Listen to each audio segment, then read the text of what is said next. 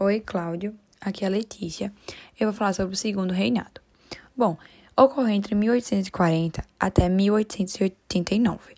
Teve seu início marcado por várias disputas políticas, muitas revoltas e outras coisas.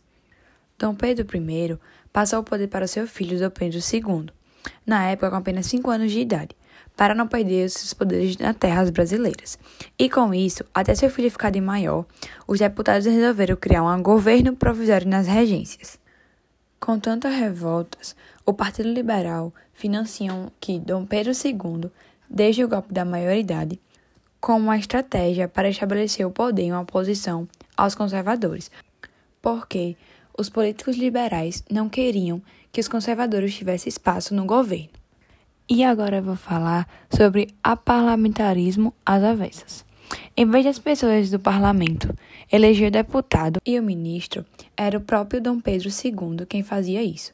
E não é à toa que as primeiras eleições após o golpe da maioridade ficou conhecida como eleições do cacete, devido ao emprego das violências nas escolhas. Nas revoltas liberais, para acalmar os conflitos, Dom Pedro II estabeleceu uma reserva no poder.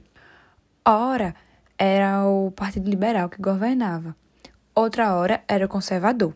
A expansão cafeeira foi que, na época, o café era a principal fonte de lucro no Brasil, que, através do comércio externo, lançou escalas mundiais e começou a se desenvolver no sul do Espírito Santo, sul de Minas Gerais e oeste paulista. Bom, foi Barão de Mauá que acelerou as industrializações, como fez a primeira ferrovia e iluminações no Rio de Janeiro, construiu bancos, fábricas e outras coisas.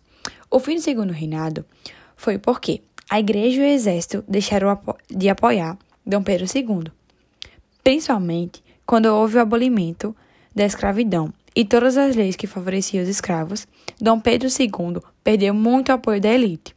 E com isso, em 1889, ocorre a proclamação da República através de um golpe do Estado, concluindo o segundo reinado e iniciando a República da Espada. É isso, professor. Espero que goste.